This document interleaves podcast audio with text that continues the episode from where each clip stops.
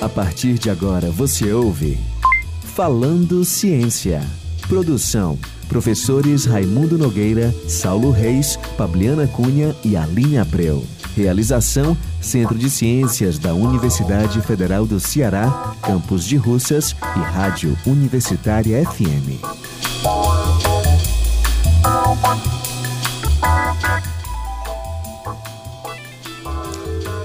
Mais uma vez, boa tarde. Nós estamos aqui com o programa Falando Ciência da Rádio Universitária FM 107,9.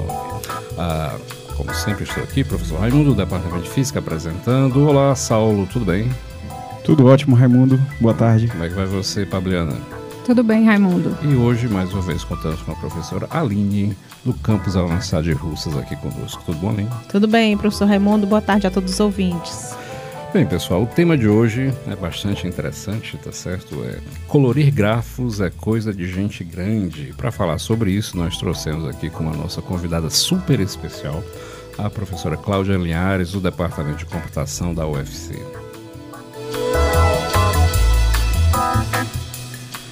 E no Falando de Ciência de hoje, a Pablena vai contar um pouquinho da história da teoria de grafos. Depois a gente vai conversar com a professora Cláudia Linhares sobre grafos, computação e a importância da ciência. Tem que explicar o que é isso primeiro, né? Porque ninguém aí, sabe. Aí a Pabliana vai contar a nossa historinha. Aí no final a gente vai fazer aqui uma, uma ligação entre um filme que só o Raimundo assistiu e o futuro da tecnologia de comunicação no mundo. Como sempre. Para quem tiver pergunta, comentário, sugestão, por favor, nos envie e-mail em falandociência@gmail.com. Era uma vez na ciência.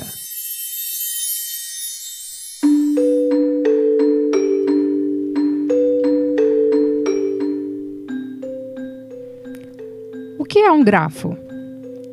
Se você nunca ouviu falar nisso antes, esta é certamente uma pergunta que você deve estar se fazendo. Vamos matar sua curiosidade contando como foi que a teoria dos grafos surgiu. A história afirma que a teoria dos grafos começou na cidade de Königsberg, em 1736, pelo grande matemático suíço Leonhard Euler. A cidade era cortada pelo rio Pregel, que possuía duas ilhas. Como era complicado fazer o transporte de cargas e pessoas através de barcos, sete pontes foram construídas para auxiliar nesse deslocamento entre as ilhas e as duas margens. Após algum tempo, as pessoas começaram a se perguntar se seria possível sair de sua casa, passar por cada ponte uma única vez e voltar para a segurança do seu lar. Para resolver o problema, Euler montou um diagrama que representasse o mapa da cidade. Ele o fez da seguinte maneira: a cada ilha e margem ele associou a um ponto, que chamaremos de vértice, e a cada ponte uma ligação, que chamaremos de aresta. Essa figura com várias vértices e algumas arestas é o que denominamos de grafo. Para finalizar seu raciocínio, Euler percebeu que existiam vértices com exatamente três arestas incidentes. Por outro lado, como os moradores queriam atravessar cada ponte uma única vez, cada vértice deveria ter um número par de arestas. Logo, se tornaria impossível fazer um percurso seguindo essas regras impostas pelos moradores. Hoje, os grafos são um bom modelo para muitos problemas em vários ramos da matemática, da computação, da engenharia, da química, da psicologia e até da indústria. Ao caminhar pelas ruas, você poderá visualizar as aplicações da teoria dos grafos na resolução de problemas tais como elaboração de horários, sinalização de trânsito, alocação de tarefas e transporte de bens.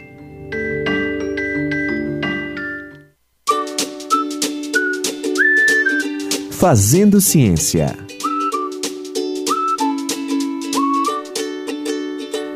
Que história, hein? A gente voltou lá ao século XVIII e fomos para uma cidade lá de Königsberg. Pois bem, para falar sobre colorir grafos, é coisa de gente grande, nós trouxemos aqui a nossa colega, a professora Cláudia Linhares, do Departamento de Computação da Universidade Federal do Ceará. Tudo bom, Cláudia? Como é que vai? Tudo bem, muito obrigada pelo convite. Boa tarde, ouvintes é, da Rádio Universitária.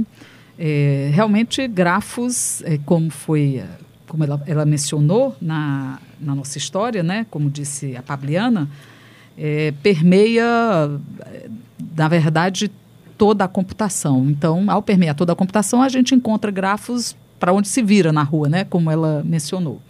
Muito bem.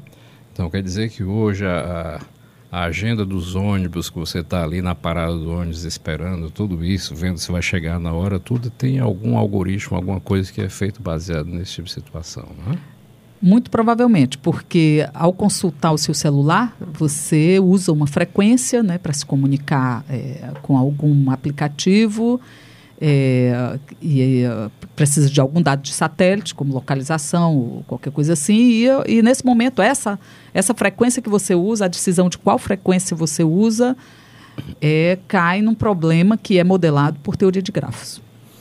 Muito interessante. Aí, Cláudia, uh, essa questão do problema, né? Aí o, esse problema exato que você está falando, que é a, de, uh, a da questão da a, atribuir uma frequência para cada aparelho, isso está diretamente relacionado a tu, uma das tuas áreas de pesquisa, uma das suas áreas de atuação, né? Que é a coloração de grafos. Eu queria que tu explicasse um pouquinho o que é colorir um grafo, né? Certo. Que é o e, tema do, do, nosso programa é, hoje. Sim. Como, como a Pabliana é, mencionou, na verdade, é, o, o que é um grafo? Né? É uma estrutura matemática que é formada por dois conjuntos, tem um conjunto de pontos, e depois tem um conjunto de arestas que são ligações entre aqueles pontos. Então, o que a gente modela os problemas de telecomunicação dessa forma.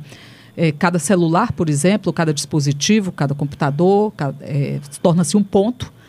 E, e, na verdade, a ligação entre esses pontos se torna um conflito. Se eles estão muito próximos, eles, é, para não haver interferência na, na utilização da frequência, a gente coloca uma ligação entre eles que seria a aresta. Cada ponto é um vértice e a ligação é, se torna aresta. Então, a gente é, colorir esses, esse grafo, na verdade, significa cada cor vai implicar uma frequência a ser utilizada. Então, a gente quer. as cores, na verdade, elas representam as frequências. E a gente, como é muito mais lúdico e muito mais divertido falar em cores do que falar uhum. em particionamento é. É, do grafo e com certas propriedades, fica melhor falar assim.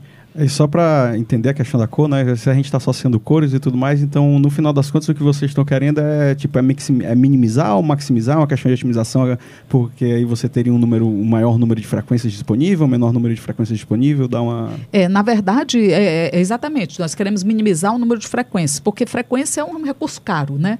Então a intenção é e frequência, na verdade, ela, ela, ela não pode ser compartilhada sem um custo da interferência na qualidade da comunicação. Então você deseja minimizar o número de frequências e garantir uma qualidade de, de comunicação é, boa, né? excelente, na verdade. Esse problema também aparece em outras áreas, né? como por exemplo nas redes sociais ou qualquer questão de alocação. Até quando você tem uma enxurrada de hóspedes no hotel com um número limitado de quartos e com as suas devidas preferências, você tem que saber quem vai ficar com quem, onde alocar. Sem, sem necessariamente você usar um número infinito de quartos, né? Então cada quarto seria uma é... cor, alguma coisa do gênero. Então, analogias a gente vai encontrar em muitas áreas da, no nosso dia a dia, não é verdade? Mas é muito interessante. Professora, pelo que eu estou entendendo, né? Acessibilidade, conectividade, redes, tá, tudo envolve grafos, então. Sim, envolve. Na verdade, hoje, é, na, na computação, é muito interessante a gente ouvir, sempre que eu ouço a história de como é, começou a teoria de grafos, é muito interessante porque, como a gente viu, foi no século XVIII, né? E aí você. E, e, aí aquilo ficou mais ou menos dormindo. Aí depois, no século XIX, é, é, Hamilton, que era um outro é, né, matemático inglês, ele ressuscitou isso mais para fins lúdicos, ele fez um jogo. E, e, e depois essa coisa dormiu até o advento da computação.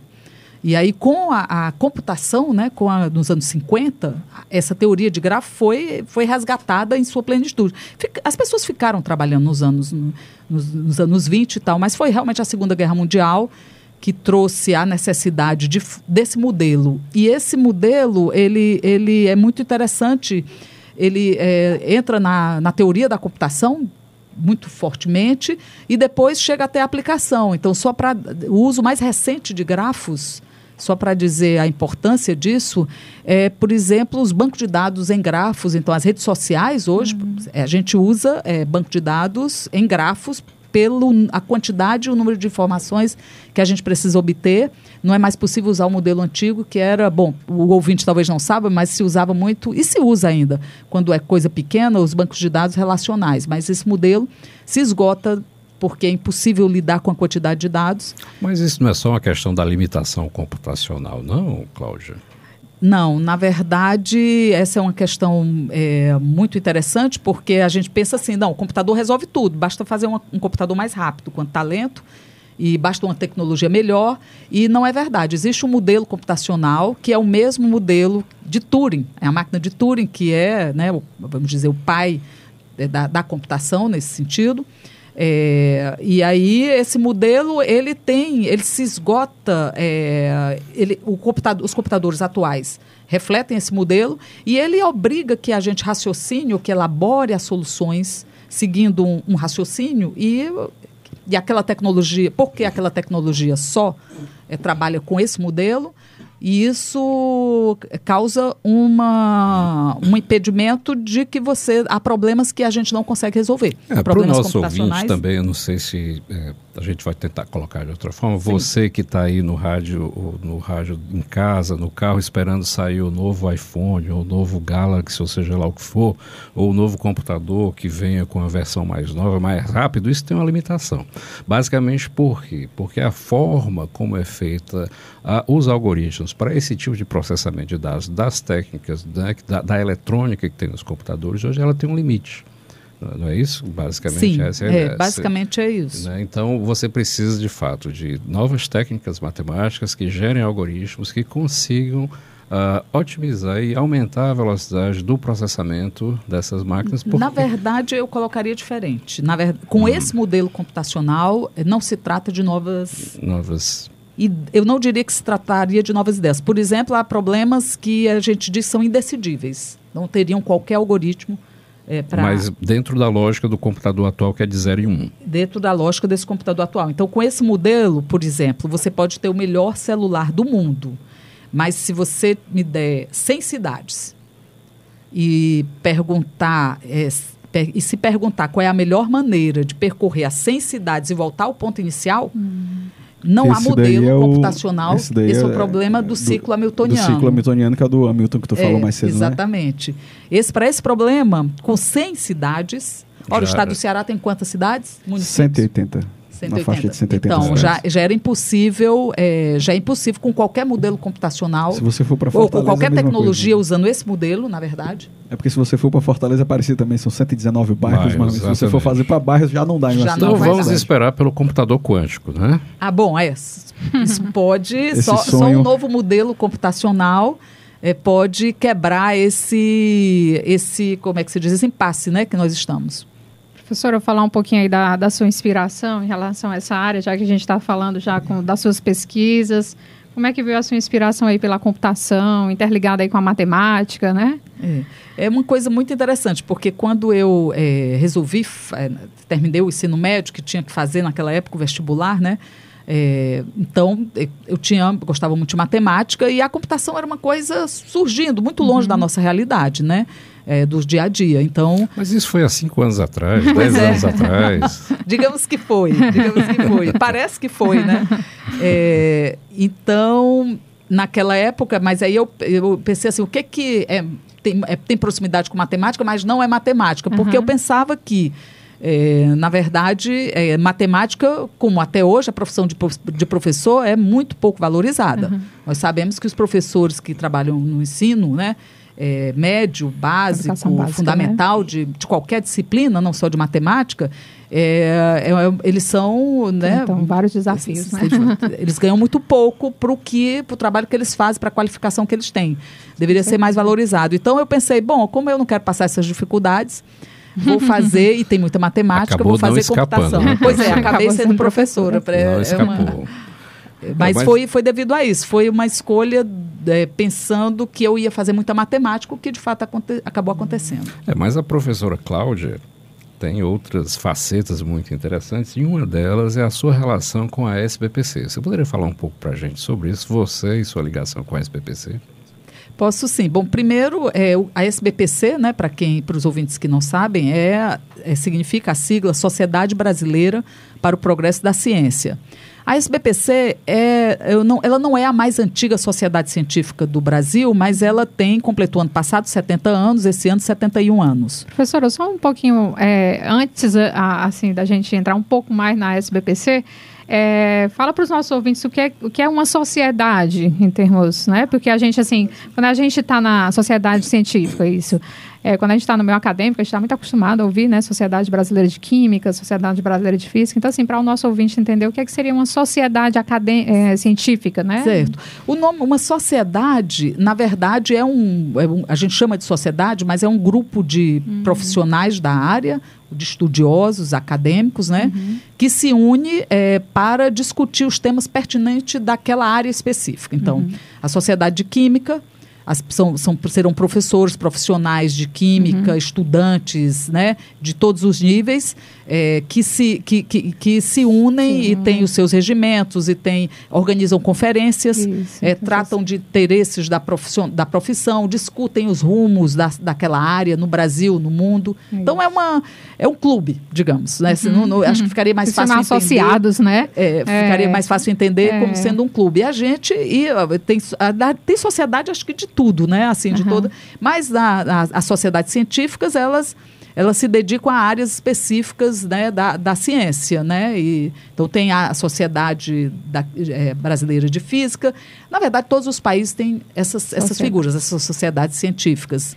Como essa a SBPC está distribuída hoje a nível nacional e regional? Ou seja, como ela está presente eh, no Nordeste, no, né, a nível É. regional e Brasil? Então, a SBPC ela tem essa característica muito interessante, porque ela foi, é, ela- apesar de a- existir a Sociedade Brasileira de Medicina, né?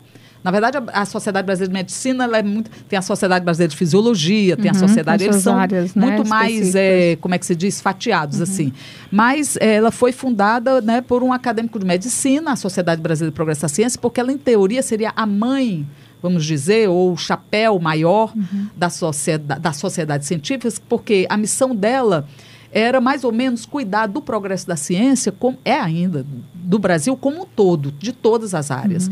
Nos, e, e- e informar a sociedade as coisas, os aspectos científicos que são do interesse da sociedade. Por exemplo, uma grande coisa que a SBPC discute é o uso da, da, da nossa biodiversidade, por exemplo, dos nossos recursos naturais. Por quê? Porque essa é uma área que precisa de um ponto de vista científico E ela e que é de interesse a diversas áreas. diversas né? áreas, é interesse da sociedade. Então, e aí a SBPC, ela, ela se organiza como muitas sociedades dessa forma, ela tem as secretarias regionais é, e tem uma, uma, uma, uma representação nacional, né, o que a gente chama de diretoria da SBPC. Ela está presente em todas as unidades da federação? Não, nós, nós temos 20 secretarias regionais, né? Então tem alguns estados como, que já tiveram e perderam, como por exemplo o estado do Piauí. Que, e por que, que um estado já teve e perdeu? Né? Essa é uma pergunta interessante. É porque, é, na verdade, a SBPC ela se fortalece, infelizmente, mas isso não é um fenômeno muito incomum. Ela se fortalece quando o Brasil precisa. Então, quando o Brasil ficou, fi- passou grandes crises né, na, na, de- na universidade, na sociedade, eh, que precisou se discutir aspectos importantes para a nossa sociedade, a SBPC se fortalece. E aí já teve representações em, em quase todos os estados. Mas aí, quando as coisas parecem ficar bem, mais ou menos as pessoas voltam, se voltam para a sua sociedade de sua área Específicas, e esquecem essa sociedade mãe geral e aí ela. Então agora, por exemplo, é o momento onde a SBPC vai, deve se fortalecer nos próximos tempos, né? Vamos divulgar o site, da, a página da SBPC, para que o ouvinte possa acessar e conhecer melhor. É muito interessante. Tem tudo lá, é www.sbpcnet, tudo junto, .org.br. Nessa página, o, o ouvinte poderá encontrar é, o Jornal da Ciência, que é super interessante, é numa linguagem acessível para se informar sobre ciência de uma forma geral. Então aí é uma, é uma atuação da SBPC, da SBPC na popularização da ciência nesse jornal. É, na, na verdade, é uma das missões é, mais nobres da, da SBPC nesse momento, em particular, que aonde a gente começou a vo, voltou-se a falar de coisas como terra plana ou uhum. ter medo de vacinas ou coisas desse tipo é muito importante que essa, essa função, essa missão da SBPC de popularização da ciência. Sim, com certeza. E aí tu tem um papel nisso, né? Tu tem um tu faz parte de um programa daqui da Rádio Universitária da é apoiado pela SBPC, SBPC, correto? Na verdade, a gente tem uma parceria, a SBPC tem uma parceria com a Rádio Universitária, que se chama SBPC, SBPC no Ar, o programa, Isso. que é um belo programa de. São em sessões de cinco minutos, sim, e sim. onde a gente explica, onde, a, na verdade, a equipe da Rádio Universitária é fantástica, e, e eles, é, a gente dá uma, deu uma sugestão de temas no início, mas agora eles mesmos é, fazem a pauta, é, fazem as entrevistas que são necessárias, montam o programa e o, pro, o programa é super bem sucedido. É, é, importante pontuar certas coisas, né? porque no imaginário das pessoas e da sociedade, do coletivo, quando se fala ciência, sempre se pensa em algo relacionado à ficção científica, produtos, algo futurístico e coisa que o vale. Ou algo distante, né? Algo o cientista. A ciência, que, né? a importância da ciência para uma sociedade é muito grande. E a SBPC, ela trabalha nesse aspecto também. E nesses momentos de dificuldade dificuldade que você coloca, quando às vezes os países, por alguma razão, ou as sociedades perdem as, um pouco o rumo e a noção daquilo que se faz, a ciência de, sempre é um marco que coloca parâmetros e norte para a sociedade. Então, fazer ciência ou entender ou compreender ciência não é algo apenas para o progresso ou para desenvolver produtos, é algo muito humanista também. Ou né? também não só para os cientistas, né? No Sim, sentido não, é, da é, palavra, é, né? A gente, a importância, é, se apropriar da ciência, eu, eu creio que é, é exercer plenamente a cidadania porque isso isso passa, por exemplo, por entender né, o meio que você vive né, e, e poder é, se colocar questões e se questionar. Por exemplo, é, se apropriar da ciência é entender a diferença, é, por que, que um antibiótico não, não, não cura uma gripe, por exemplo. Sim, né? Então, quer dizer, quem, uma pessoa pode achar, que não conhece ciência, Sim, que, que antibiótico ataca vírus. Então, é, são, são pequenas coisas, mas que têm um impacto fundamental no dia a dia dela. É, e isso faz parte de entender como é que a ciência, o que é a ciência, na verdade. Não é o que é a ciência, não. O, a ciência perpassa tudo, mas entender o mundo à sua volta pelo olhar do que, o, do que a ciência já descobriu a respeito do, de todos os fenômenos, né? O SBPC aí defendendo e popularizando a ciência de forma geral, né? E nós aqui também, no Falando de Ciência, né? Exatamente. É o mesmo time, estamos jogando no mesmo time. Né? Na sua vida né, acadêmica, científica, é, como se deu aí o ingresso? Você, você falou sobre. Acabou sendo professora, né? Então, e a partir daí? Como, como se deu esse caminhar, é, doutorado, pesquisa, até chegar na SBPC, é, grupo de pesquisa? Como é que, como é que foi essa. É, é, quando eu fiz o, o, doutorado, eu já era professora. É, na verdade, quando eu terminei o mestrado, eu fiz o doutorado no Rio de Janeiro. Quando eu terminei o mestrado, eu fiz concurso na Universidade Federal Fluminense. E era professora da Universidade Federal Fluminense. E e resolvi voltar, eu sou cearense, resolvi voltar aqui, apareceu uma oportunidade, uma vaga aqui na UFC, eu fiz novo concurso e fui contratada pelo departamento de computação, mas aí eu já tinha terminado o doutorado.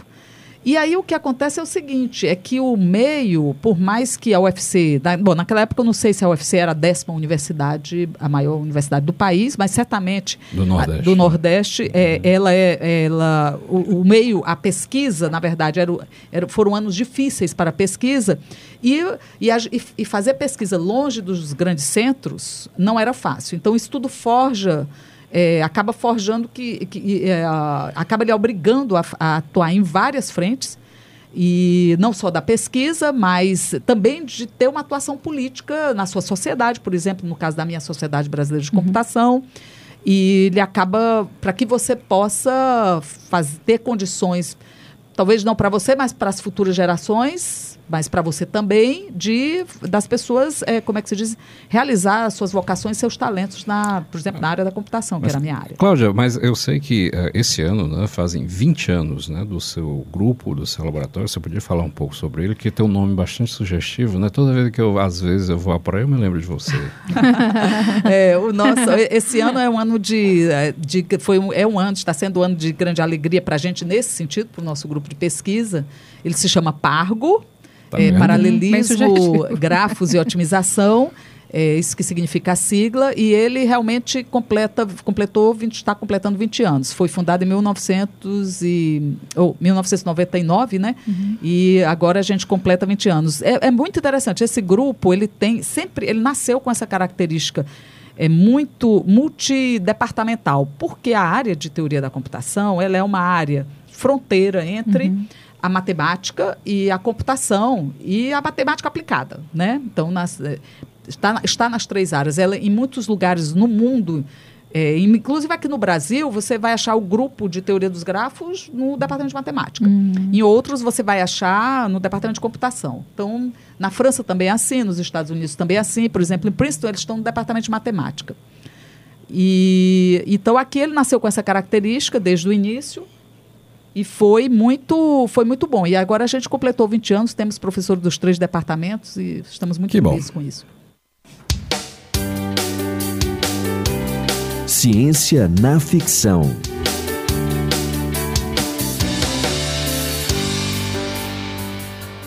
Olha, Cláudio, eu vou te dizer, foi difícil encontrar um livro, algo que já não seja repetitivo, que a gente já tinha comentado por aqui, mas nós encontramos. Existe um. um, um Nós livro- não, né? O Raimundo encontrou um que só ele assistiu. Ok, tem um livro do Stephen King chamado Cell, que não é célula, mas também está ligado com célula, mas tem, é relacionado com telefonia celular. E, e nesse, nessa história, né, nesse livro que é de 2006, que virou um filme em 2016, é, basicamente é um filme de horror, como é a característica do Stephen King, né, que é muito conhecido. Se você aí é, do outro lado não conhece, procure e vale a pena ler. Basicamente é uma, uma teoria dessas de conspiração que agora a mente dos seres humanos fazem parte de uma grande rede como se fossem células de uma de uma eh, unidade celular. Então, cada ser humano passa a transmitir informações para outro, alocados, enfim, diversos pontos do local. Esse foi ah, talvez o único exemplo que eu encontrei recentemente. É um filme bastante interessante. É um filme de terror, mas é um filme que fala de coloração de grafos, entendeu? E mistura zumbis e algo que valha. É, realmente, não sei como você achou esse filme, gente O livro. sempre, o livro e o filme, a gente sempre acha. Bem, e com esse filme bastante interessante, para quem tem medo, não assista, a gente encerra aqui o nosso papo de hoje. Ah, você pode acompanhar o nosso programa toda segunda-feira, às 14h30, na Rádio Universitária FM 107,9. Agora nós temos a reprise aos sábados, 1h30 da tarde. Nosso conteúdo também será disponibilizado no site da Rádio Universitária FM, radiouniversitariafm.com.br. Muito obrigado a todos os colegas aqui presentes, a nossa convidada. Muito obrigada é. pelo convite. Um alô para o nosso amigo Manuel. e uma boa semana a todos e até o nosso próximo Falando Ciência. Você ouviu Falando Ciência. Produção: professores Raimundo Nogueira, Saulo Reis, Pabliana Cunha e Aline Abreu. Realização: Centro de Ciências da Universidade Federal do Ceará, Campus de Russas e Rádio Universitária FM.